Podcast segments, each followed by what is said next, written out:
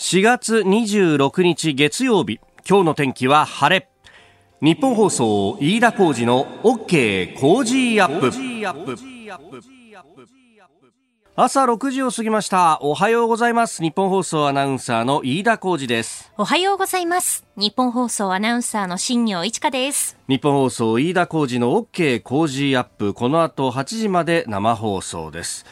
えー、この時間、有楽町というか、まあ、東京もそうですけれども、ずいぶんと明るくなったなというね。そうですね。えーうん、真冬はこの時間でまだ真っ暗という感じなんですけれどもね。はい、まあ、そうすると月の沈む時間というものも早くなってきていると。あの、今日さ、はい、たまたま、あの玄関を開けて西の空を見たらあの月がくっきり見えたんですけれどもその月が真っ赤っかでさ赤い月だと思ってあのよく考えたらあの沈む直前っていうのはあの赤く見える層なんですね。あの太陽の夕焼けと同じようなもんで、あのなんかこう光線の光線と空気の層のなんか関係で、えー、赤の波長の光がこうよく見えるようになってくるみたいなことが特に沈む直前というのはあるらしいんですけれども、そう。あの冬場はもう家を出ると高校とした真っ白な月があの空の高いところに上がってるんですが、はい、だいぶね、えー、そういうのがね、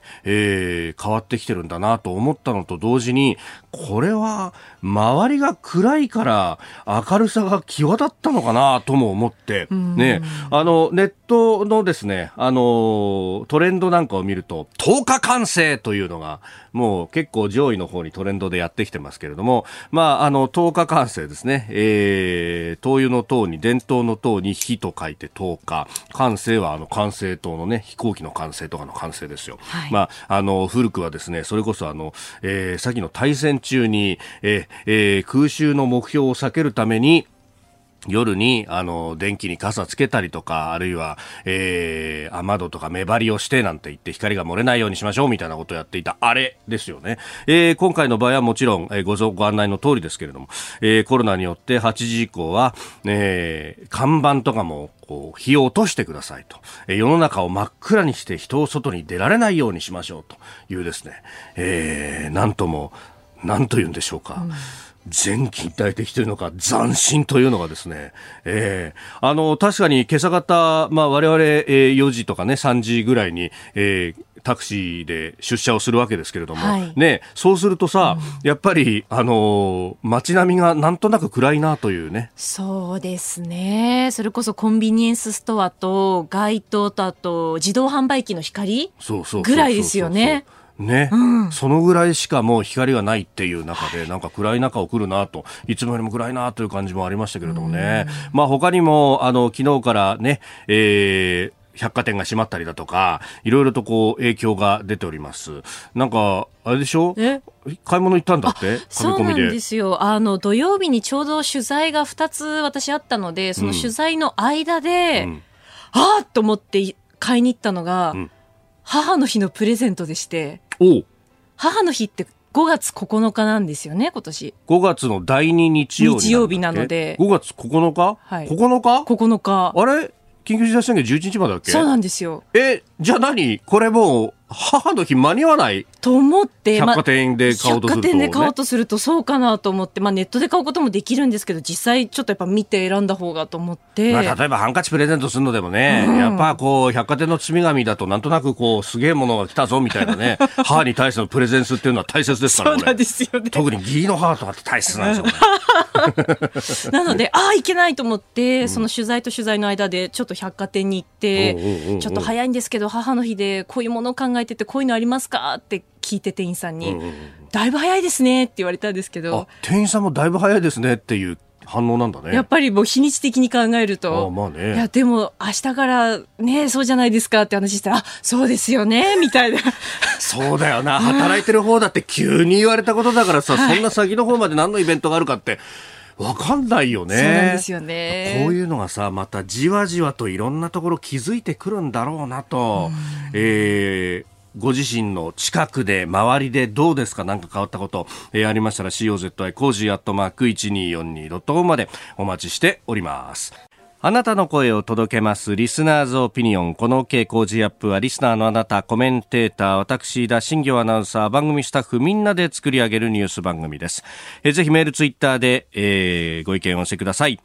え今朝のコメンテーターは元内閣官房参与で前駐スイス大使。現在は TMI 総合法律事務所顧問の本田悦朗さんです。6時半頃からご登場いただきます、えまずは東京オリンピック・パラリンピック開催どうなるというところから、えそして7時台取り上げるニュースですが、え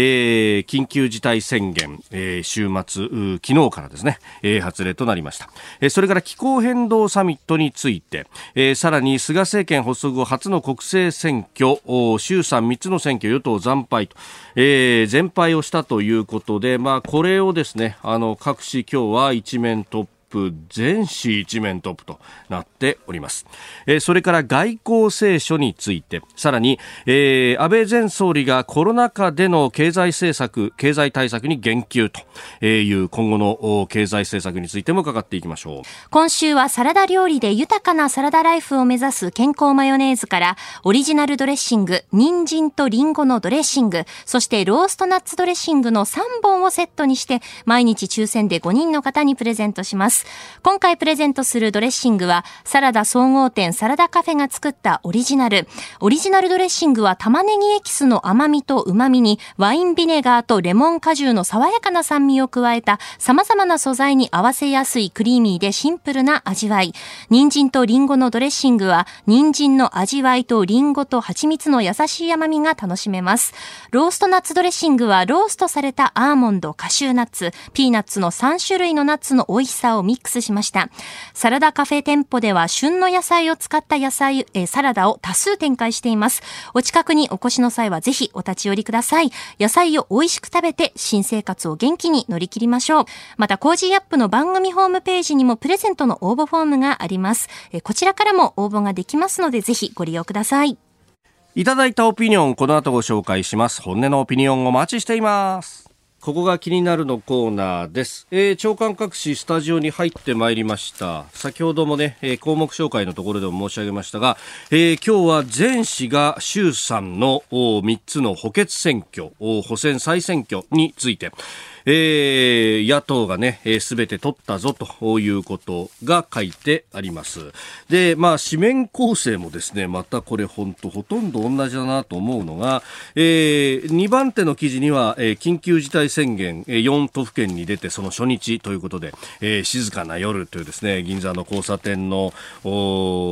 写真であったりとか、あるいはあ渋谷を空撮で写した写真であったりとか、どうですか皆さんこんなに暗いですよ、と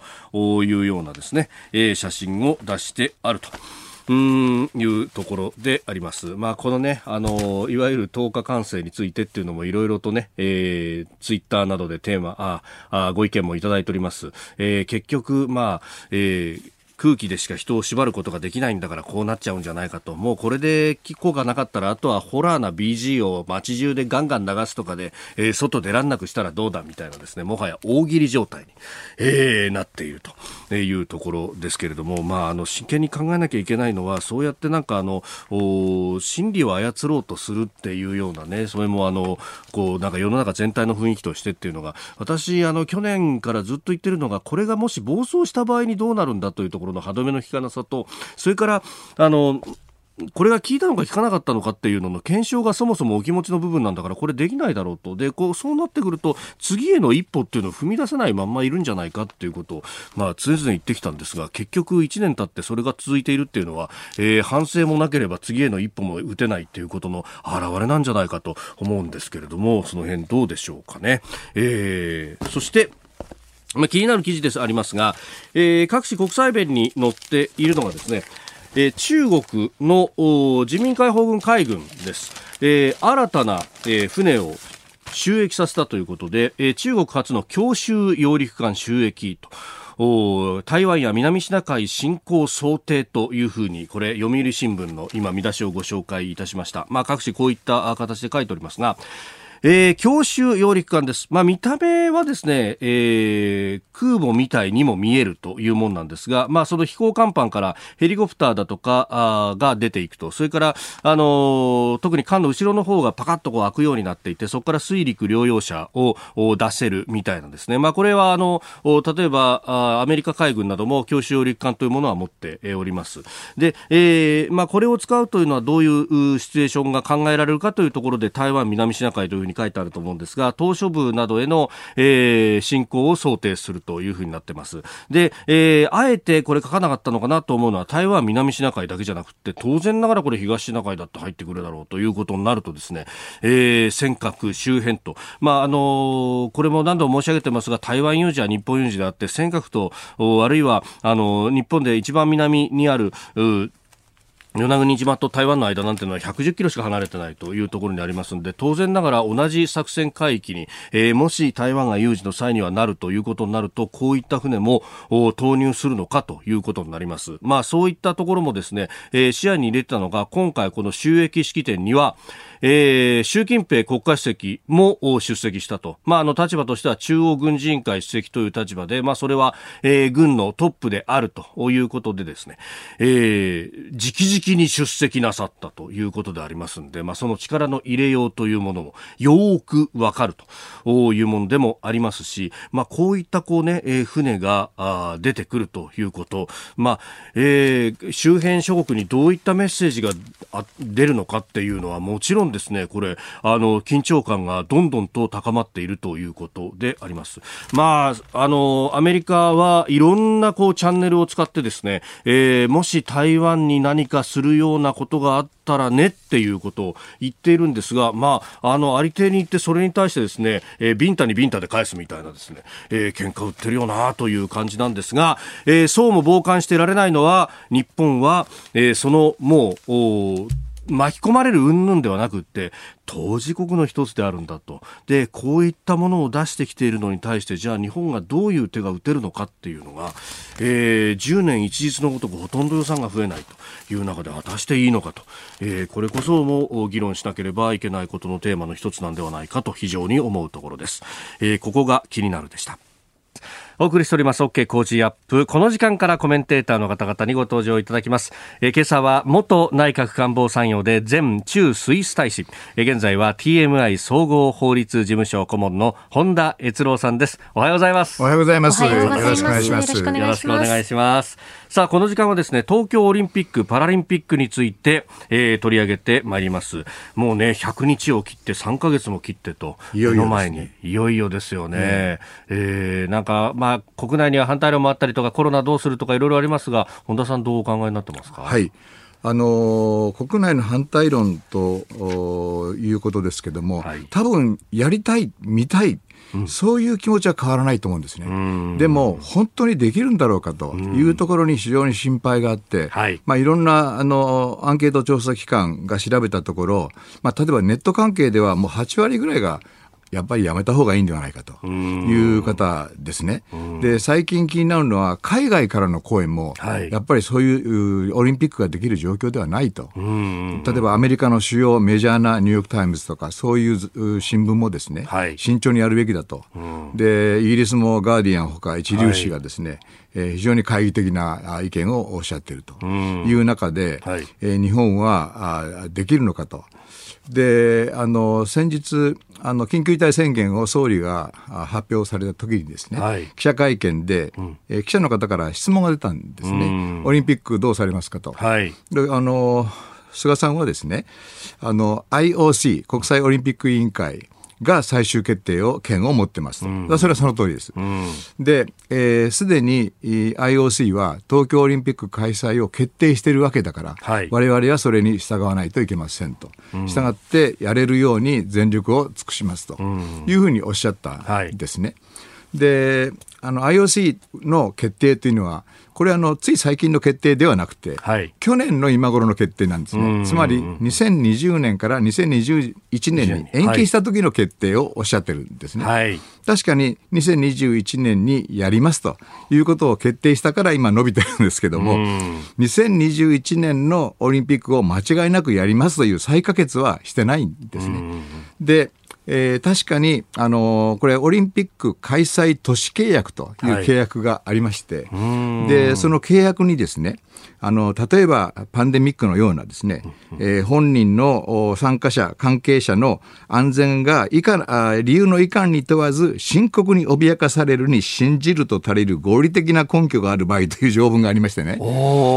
ー、都市開催都市契約66条 A 項というのがありまして、はい、条件は一方的に IOC が持ってるんです。日本側が持ってるわけではないんですね。だけども、はい、あの IOC としては日本で何が起こっているか、はい、どんだけパンデミックがひどい状況なのか、それは分からないはずなんですね。ローザンヌにありますから。はい、ですから、あ来月、まあ、16日ぐらいにバッハさんがいらっしゃると、いうことで、日本政府と協議すると思うんですけども、そこでまあ何らかの意思表示がされると思うんですけども、法律上は確かに IOC が決まっている、決めると。はい。一方的に決めると、だけど実際そんなことはできないので、日本政府の意向が全部反映されるというふうに思います。で、私、スイスの大使をやってましたので、ねはい、はい、あのバーさんと親しいんですけど、非常に親日的です。うん、なるほど。はい、だから非常によく聞いてくれると思います。うん。はい。えー、まずはあ東京オリンピック・パラリンピックについてでした。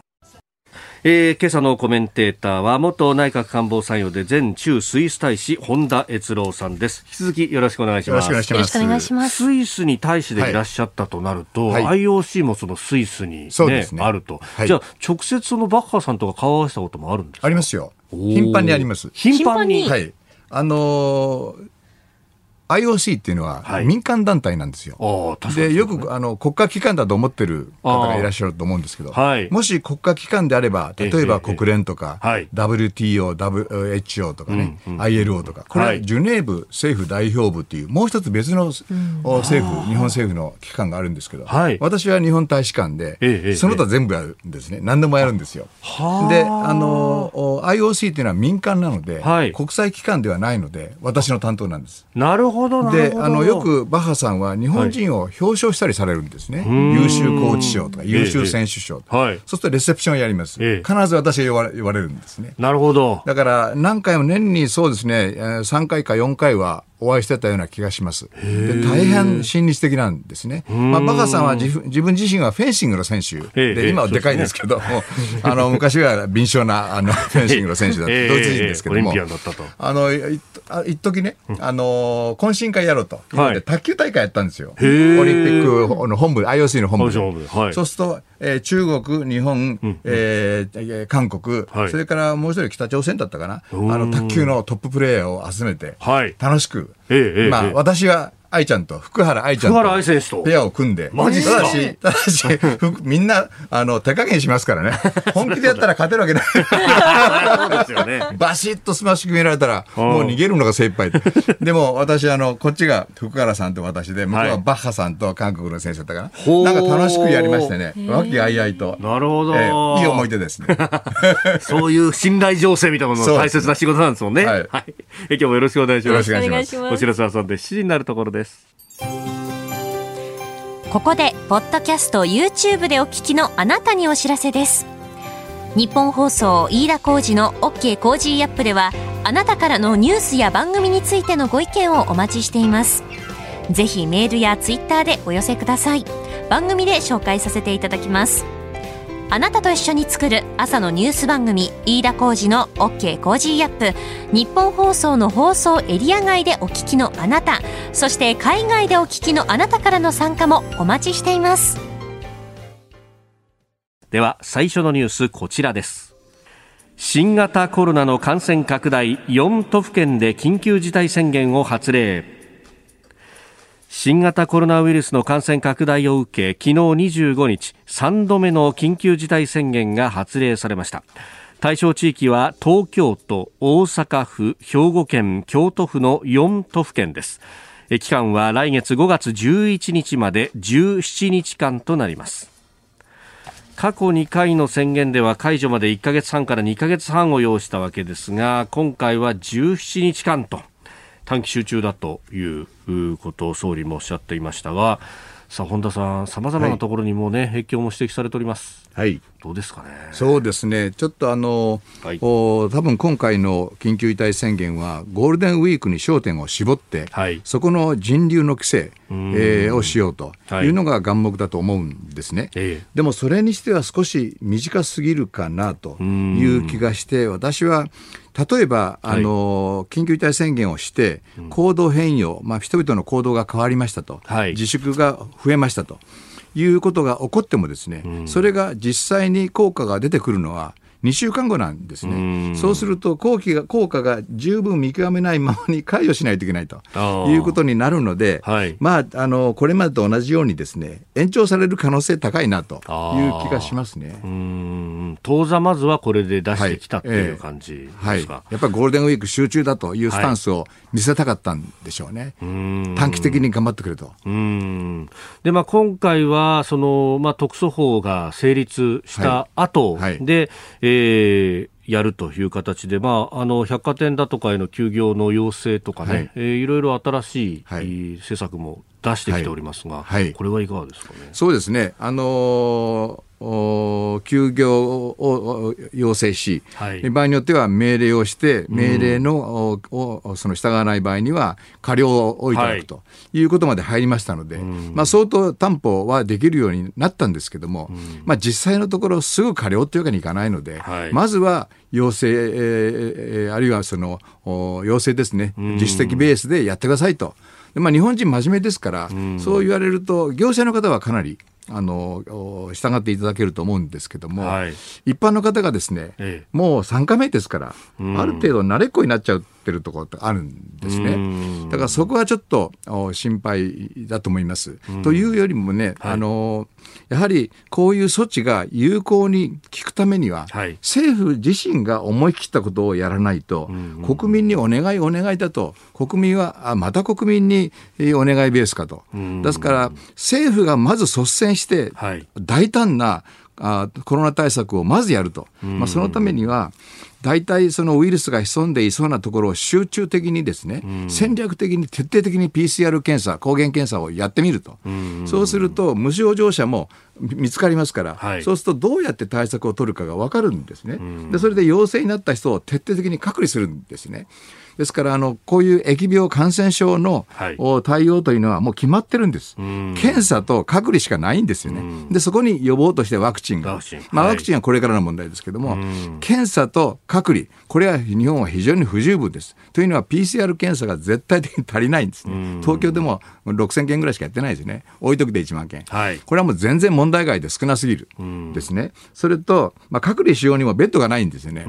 で治療しようにもベッドがないと。ですねはい、ですからもう問題が起こって1年以上経ってるわけですから、はい、その間に何をしてたんですかというところは国民みんな思ってるわけです。そういう時に国民にあれするな、これするなって言ったって、はい、政府やってくださいよという気持ち持ちますよね。だからここはやはり重要な問題と思います。まずは政府が大胆な政策を取って、で国民の行動の変容を求めると、はい、経済とそのコロナの関係を行ったり来たりするんですよ。そうですね、だからピークになるとドンとハンマー叩きます。はい、そうすると落ちますけどまたこうダンシングってよく言われますけど、小刻みハンマ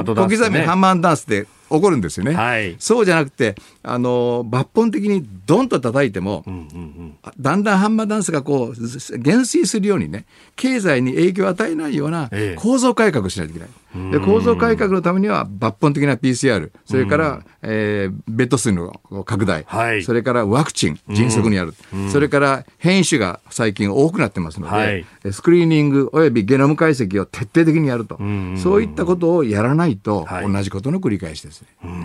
心配です。はい。えまずはあ新型コロナについて緊急事態宣言等々というところをお話しいただきました。ではこの時間取り上げるニュースはこちらです。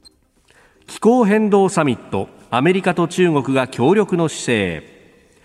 アメリカのバイデン大統領が主催した気候変動サミットが22、23日の2日間オンラインで開催されました。アメリカは2030年までに温室効果ガスの排出量を半減させる新たな目標を表明中国の習近平国家主席は気候変動の対策でアメリカと協力していく姿勢を示しましたえー、対中関係あ、米中関係は対立してますけれども、ここでは一定の協力ということが報じられております。そうですね。はい。あのここはあのバイデン大統領の特徴と申し上げてもいいかと思うんですけれども、ええ、あのやはり米中関係はあの中国が非常に大きな、まあ、いわばモンスターのようになってきましたので、大変難しい状況になってきたと、はい、ですから単に貿易戦争ではなくて、覇権争い、はい、あるいは世界の貿易経済取引ルールを誰が作るんだという問題、はい、さらにはイデオロギー問題、はい、独裁体制がいいのか、民主主義人民、人権尊重、法の支配がいいのか、これの体制間の争いにまで発展してきたんですね。ですからトランプはあの非常に強硬な態度を取られて、はい、えー、自分からは譲歩するつもりはないと。いうことをおっしゃっていたんですが、バイデンさんのアプローチは、まあ、基本的には今のところ受け継いでいらっしゃると思うんですけども、はい、どっかで強調する道を探そうというので、最初にアプローチしたのがこの気候変動問題、ここは強調できると、はい、まあ、世界最大の CO2 の排出国は中国ですから、えー、中国はなんとかしない限り、他の国が いくら努力してもですね、すね。あんまり変わらないんですよね。でそういう意味では非常にいい点に着目したというふうに思います。はい、ただあの私個人の意見を申し上げますとですね、ええ。地球温暖化、気候変動という観点からすると、実は CO2 は主犯ではないというふうに私は思っております。私は科学者じゃないので、自分で証拠を証明するわけにいかないんですけど、はい、そう言っている、信頼できる学者が大変多いと、えー、いうことだと思うんですね。はい。で CO2 は産業革命以降増える一方ですけども、そうですね。はい、あの世界の気温っていうのは上がったり下がったりしてるわけですね。であのよく言われる北極熊があの絶滅危惧種だとかですね、えー、氷河が後退しているとか、はい、そういうことがありますけどそれは別全部別の原因というかで実際北極熊は増えてます。であの氷がですね、はい、溶けても、ええ、海水面の高さは変わりません。もちろんあの陸の上に積んである 氷が落ちると上がりますけど、はいえー、海に浮かんでる氷が溶けても海水面変わらないね、そっか、水保存の法則ですね。それアルキメデスの原理で、はい、中学生でも知ってる原理なんですよ。ですね。みんな忘れてるかもしれません。はい、だから、あの、温暖化をするからツバルが沈むとか、はい、そういうことはありません。むしろツバルはじあの地盤沈下してるんですね。そっちのが問題なんです。なるほど。だから、あの、冷静に考えるとですね、はい、地球の温暖化、確かに徐々にものすごくわずかにちょあの温暖化してますけど、ええ、それの主犯は水蒸気です。え、つまり雲ですね。雲。雲ができると気温が下がります。で、雲ができるかできないかというのは太陽の電磁波活動ですね。はい、つまり黒点が多い時はあの太陽の活動が活発化しているということなんですね。はい、だからあの本当の理由は違うところにあるんですけど、えー、ただまあみんな CO2 を減らすということを、はい、大きな目標にしてますので、えー、そうなると必ず利権がそこにくっつくんです。はい、ですね。これはもう何でもあの政策はそうなんですけど、はい、この政策をやろうと決めると、うん、それにえー、そのそこから利益を得ようという人が周りに非常にこうたくさん群がってきますので、はい、なかなか方向転換が難しいと、うん、かつ世界の取引ルールが、はい、えー、二酸化炭素を減らそうということを前提にルールができちゃうんですね、うん、まあ、例えば炭素税がそうですね、はい、それから排出権取引制度、えー、これもそうですよね、えー、ありとあらゆる制度が二酸化炭素を減らそうという方向で構築されてしまうもんですから、うん、まあ、例えば自動車の主流も将来電気自動車になると、はい、いうことになりますので、いや、世界最高のガソリン自動車を作ったぞと言っても、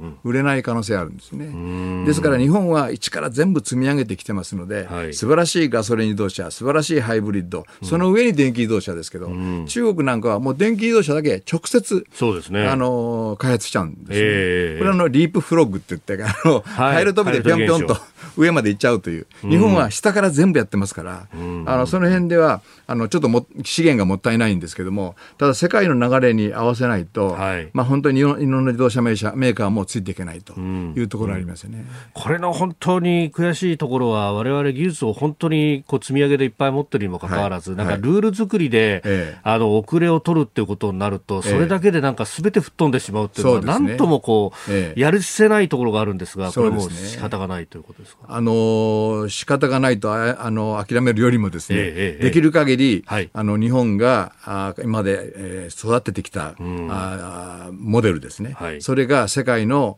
標準になるように努力を続けないといけないと。まあ、実際いろんな分野で日本のやり方があのグローバルスタンダードになっているところが多いと思いますけどね。ただまあこの地球か温暖化については、まあ、日本の学者でも意見が分かれるんですけど、はい、あの比較的気象学者の方は CO2 を重視するんですけど物理学者地球物理学者の方は、はい、あの他の要因を太陽の活動に原因を求めるという傾向がありますけども、まあ、確かに本当のところはわからないんだけども、はい、でも歴史的事実何万年何千万年という話ですから、この100年200年見たってしょうがないんですね。ですからそこはあの、まあ、残念ながらでも流れはでき,、できてるので。えー、そこはきっちり日本も、うんうんうん、そのルールの中でですねあの産業発展してい、えー、かなければならないというのは事実だと思いますね。先日トヨタが水素を燃料にした、はい、まあ、内燃機関を使うという形のもの、はい、燃料電池ではなく、はい。ええ、そういう技術で今度、耐久レースに参戦するんだということが出てきたりとか、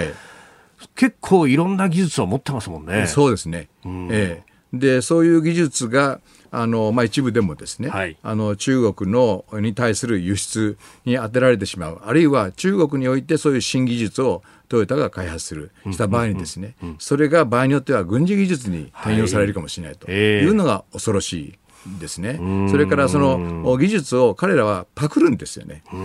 で、黙って自分の技術として活用してしまうと、はい、いうことになると、日本はそれだけの努力をしたのがなかなか報われない状況になるということで、中国がフェアではないと。いう認識が世界中に広まってます。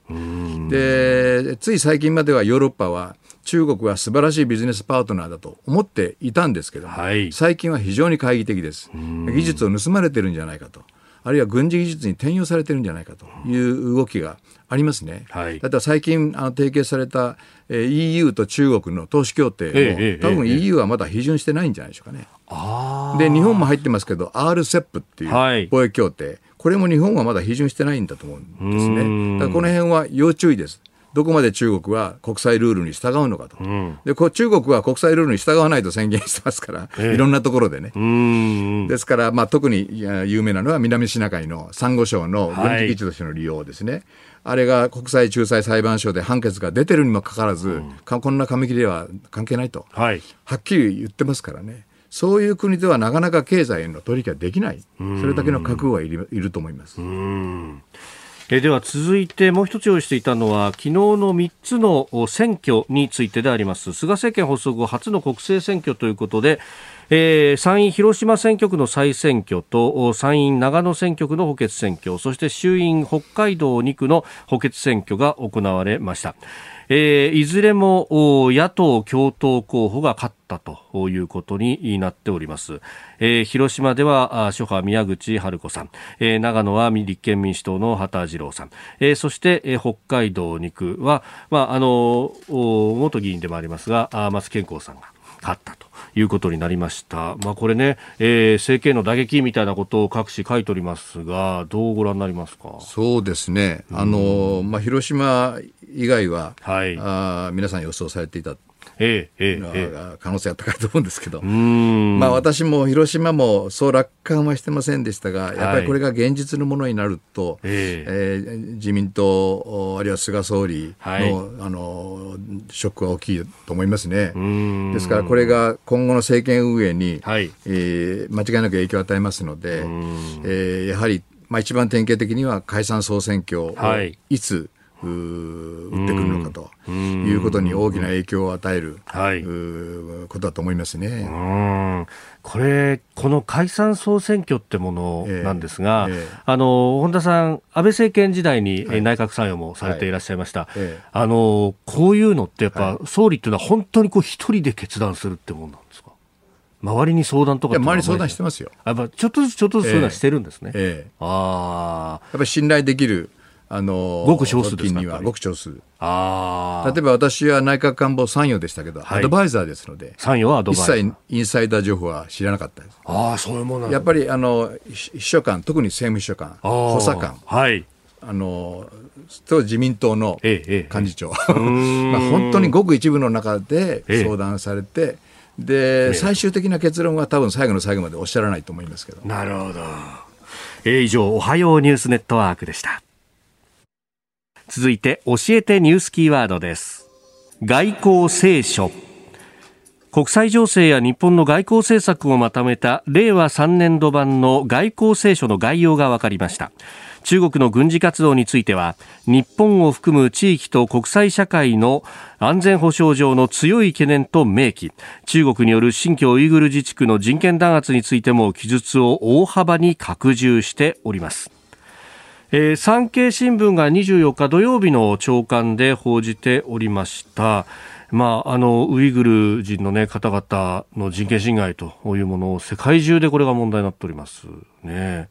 さあどうご覧になりますか本田さん。あのウイグルは今や、はい、えー、中国中華人民共和国の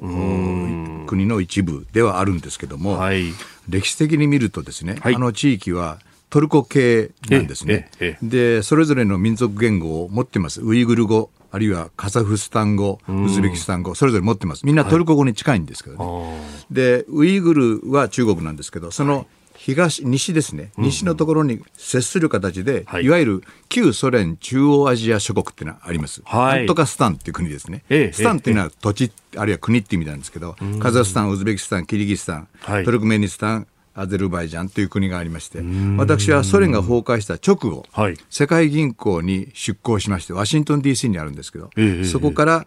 そのなんとかスタンという国の市場経済化民主化あそれから法律の制定、はい、そういうものをを、まあ、要は国づくりですね、えー、を助けてきました、3年間やってきました。あへえ、そうなんですか、えー、非常に私としても思い出深いというか、うもうまさに坂本龍馬か、最後、は西郷隆盛か になった気分で、国を作るんだと、一からと。みんな燃えてました。それで、その一つの国にちょっとエピソードを紹介しますと、はい、ウズベキスタンという国があるんですけど、はい、そこにタシケン首都はタシケントです。で我々が出張に行くのはタシケントに行くんですけど、そこにナボイホテナボイ劇場というオペラハウスが、はい、立派なオペラハウスがありましてね。はい、でそれはえー、その第二次大戦の時の日本人の捕虜が作ったんですね。シベリア抑留の。抑留の捕虜が、ウズベキスタンにつあの連れてこられて作ったんです。えー、で、えー、共産党革命30周年、だから1947年までに作れという言命を受けて、もう本当に日夜必死になって働いて、はい、立派なものができできた。今でもあります、ええ、で実際使ってるんですね、はい、でその隣にロシア人が作った、よくわからんような劇場やっぱりあるんですけど、それはタシケントの1966年かな、はい、あの大地震で日本のな作ったナボイホテル以外はナボイ劇場以外はみんな壊れました、ほとんど壊滅したんですね。ところが日本軍が作ったあのオペラハウスだけは立派に立ってた、ね、残ったとだからウズベキスタンの人はあの日本人のように働き、日本人のように学べと、そういうふうに教育、子供を教育するんですね。その非常に親日的なウズベキスタンと非常に似てるんです、あのウイグルは。同じトルコ系です。で、私、世界銀行でそのこの地域の仕事をしていたときに、同僚がいまして、女性ですけども、はい、彼女はウズベウズベ、えー、っとウイグル生まれです。ただし、民族的にはウズベキスタン人です。ウズベク人です。はい、だけど、国籍は中国です。だけど、教育はアメリカで受けてます。非常に複雑なあ環境を皆さん持っていらっしゃるんですね、はい、でもアメリカで教育を受けましたからいわばエリートではあるんですけどね、えー、ただ彼女自身が意味しぐも私は中国は絶対に許せませんということをおっしゃっていたので積年の恨みというのは非常に大きいだから再教育キャンプとか言って、はい、中国政府はですね文化クレンジング文化を潰そうとするんですね、うん、完全に中国文化に同化させようとする、うん、それは人権侵害です、場合によってはジェノサイドジェノっていうのは民族という意味ですからね、うん、民族全体を殺しちゃうんですよ。サイドを殺すということですから、はい、そういうこともやっているという話も聞きますので、これを我々は自由民主主義陣営としてはとても看過できないと、でまあ確かにジェノサイドの証拠直接証拠あるかとなると、はい、ただまあいろんな国でいろんなそのウイグル人の団体が活動してますので、でね、多分事実だと思うんですけども、われわれが知っているのは基本的人権の侵害は間違いなくあります。ですから、われわれはそういう意味で、西側の欧米諸国と足並みを揃えて、経済制裁なり、いろんなことをやるべきだと思います、まあ、その立法について動いてきているというね、はい、あの、はい、国会議員の超党派の集まりもあります、まあ、そういうところがどんどん活動していくということになりますか。はい、はい、ありますね。うんまあ、今の法律だとやっぱり縛るの難しいということになりますか？そうですね。あのーおマグニツキー法っていうアメリカにね、はい、人権侵害があった場合には、えー、その人権侵害に関わった人の対米の資産とか取引を凍結できると、個人制裁できると、うん、それは日本にはないんですよね、まあ、中国は大事な隣国ですけれども、日本とはいろんなところで利害が対立しますので、そこは筋を通して外為法を改正して、はい、そういう人権侵害があった場合には、取引を停止できる、ああるいはそのマグニツキー法のようなその資産を凍結できるという法体系はいずれ必要になって近いうちに必要になってくると思いますね。真剣に議論すべきだと思います。はい。えー、この時間外交聖書の話からウイグルというところ人権侵害というところまでお話をいただきました。続いてここだけニューススクープアップです。この時間最後のニュースをスクープアップ。安倍前総理がコロナ禍での経済対策に言及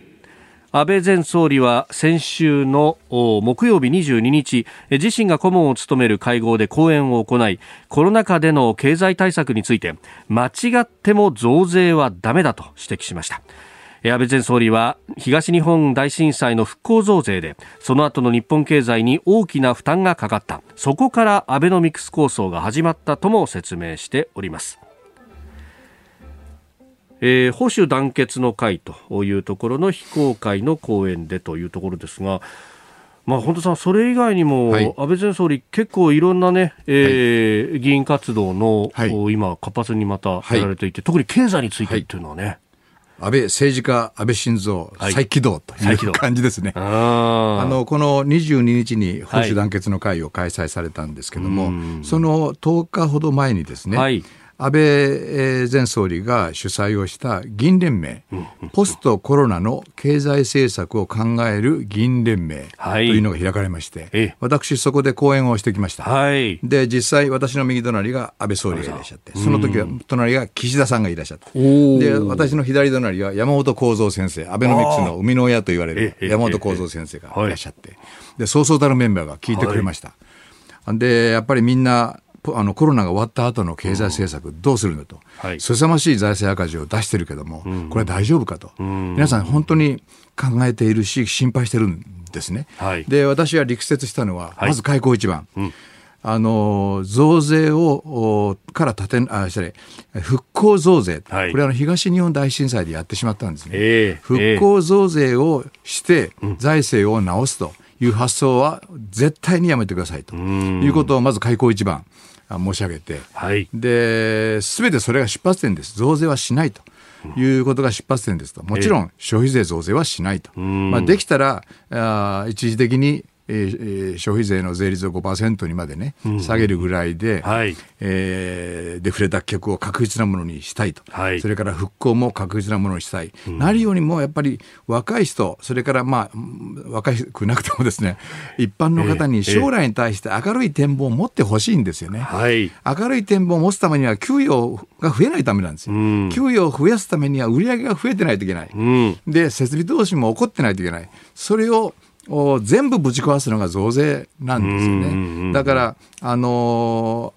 ー、ある一定のレベル、特に我々が考えているのは、物価安定目標2%。はい、これあの、これをに近づいてくると、デフレから脱却すると。経済の好循環、賃金上がる、消費が上がる、投資も上がる、売上も上がる、で賃金が上がる、また消費が上がると、こういう好循環をや回せば、国民は明るい希望を持ってくるんですよね。はい、それを持つまでは絶対に増税だめですということなんです。ところがまあ不幸なことに、今コロナで大変な財政需要が出てきてます。これは企業あるいは個人の存亡に関わる、はい、生存に関わる費用なので、もう文句を言ってられないんですよね、うんうんうん、必要なものは絶対出さないといけないんです。ケチってもいけないですよね。ケチってもいけないんです。命に関わりますから。だからそんな時に財政再建とか言ってる場合じゃないだろうと。さすがの財務省もそこは文句言いない言わないんですね。ですから、第一次、去年の2020年度の一次補正、二次補正、三次補正、はい、で、まあ、当初予算の財政赤字、全部入れると90兆円を超える財政赤字を出しました。はい、でも、世の中何が起こったか、何も起こってないですね。インフレはない、金利高騰はない、そうですね、非常に落ち着いた経済があるそれで救われた日本国民は何人もいるいらっしゃると、むしろ少ないぐらいだと。いうことなんですよね。であの確かに財政はどっかの段階でやはり改善してないと、はい、まあ、今の債務状況はちょっと多すぎるなという気は私もします、うん。うん、でも改善するのは今じゃないでしょうということで、はい、一番大事なのはいつも申し上げてるんですけど、ええ、債務残高を名目 GDP で割った値、つまり経済規模に比較して、債務の残高ですね、これまで借金した累積額、どれぐらい大きいですかと、で確かに今年はがんと増えたんですね、はい、ですから今年だけを見ると、ちょっと危ないなという気がするかもしれないけど、今、非常事態です、ずっとコロナが続くわけではないんです、でコロナが終われば普通に戻ってきますので、債務と GDP の割合を見て、まあ、大体平行、あるいは徐々に、えー、債務残高の比率が下がってくる、いわゆる収束っていう、そういうふうに持っていければいいんで、はい、何も心配いりませんと。政府は死なないし、ずっと続いていくのが前提だから。政府は永遠です。ですよね、はい、そうすると、そのカーブが少しでもこう、下り坂になっていれば、はい、どこかのタイミングで収束するよねっていうのが分かってればそれでいい。えー、未来永劫のタイミングで見れば、いつかは均衡するんです。ただもう我々生きてないかもしれないけど。はい、で、いつかは均衡する。ずっと未来の将来。そうすると今の投資家は安心するんですよね。国債を消化してくれる、引き受けてくれるんですね。はい、そういう状態に持っていけばいいんで、何も心配いりませんと。で、日本がデフォルトするんじゃないかと心配している投資家は世界中誰もいません。全然大丈夫です。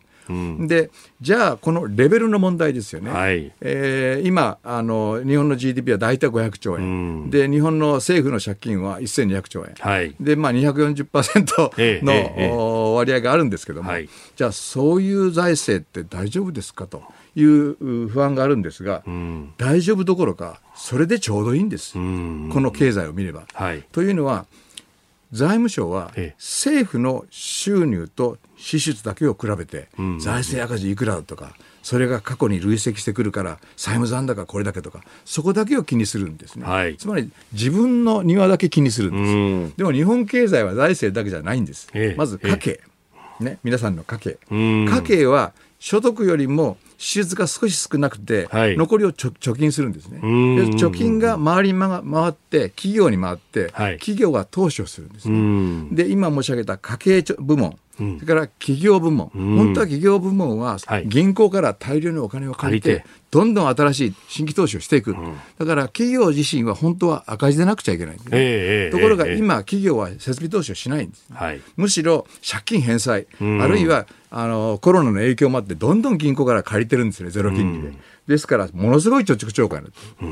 る。で、えー、海外部門、はい、これは日本は若干の経常収支黒字です。えー、経常収支黒字ですので、海外部門もお金の流れからすると貯蓄超過です。うんうん、そうするとみんな貯蓄超過、はい、家計も貯蓄超過、企業も貯蓄超過、うん、海外部門も貯蓄超過。バランスしないんですね。えー、誰かが投資超過しないと、はい、マクロがバランスしないんです。まあお金回っていかないってことになっちゃうみんな食べ込んでるそれをやってるのが政府なんです。だから今政府は巨額の赤字を出してます。はい、GDP の大体10%ぐらいの赤字を出してますが、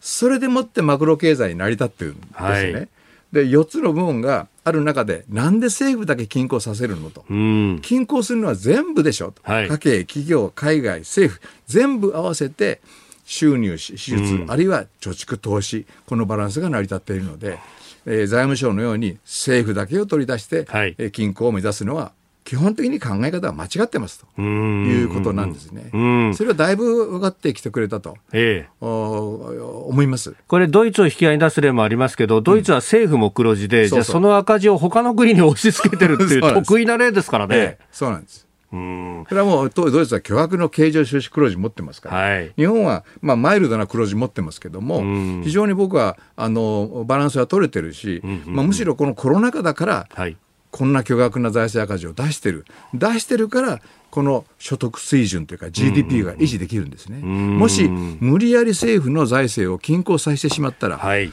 経済がぎゅっと縮まってちっちゃい形で縮小均衡してしまうんです。そうするとみんなの給料はものすごく下がりますよね。そういう経済は国民は幸せですかと。誰も幸せじゃないんです。国全体が貧乏になる、貧乏になるんですね。えー、貧乏になって均衡してもしょうがないですからね。うん。えー安倍総理の、まあ、経済対策に言及というところからポストコロナの経済政策というところをお話しいただきました。はいポッドキャスト YouTube でお聞きいただきましてありがとうございました。あなたと一緒に作る朝のニュース番組飯田浩司の OK コージーアップ。東京有楽町のニッポン放送で月曜日から金曜日朝6時から8時まで生放送でお送りしています番組では公式 Twitter でも最新情報を配信中。スタジオで撮影した写真などもアップしています。コメンテーターのラインナップ放送した内容の書き起こしインスタグラムや飯田浩二アナウンサーのポッドキャストなど詳しくは番組ホームページでチェックしてください。そしてもう一つ飯田浩二アナウンサーが「夕刊富士」で毎週火曜日に連載中。飯田浩二の「そこまで言うか」こちらもぜひチェックしてください。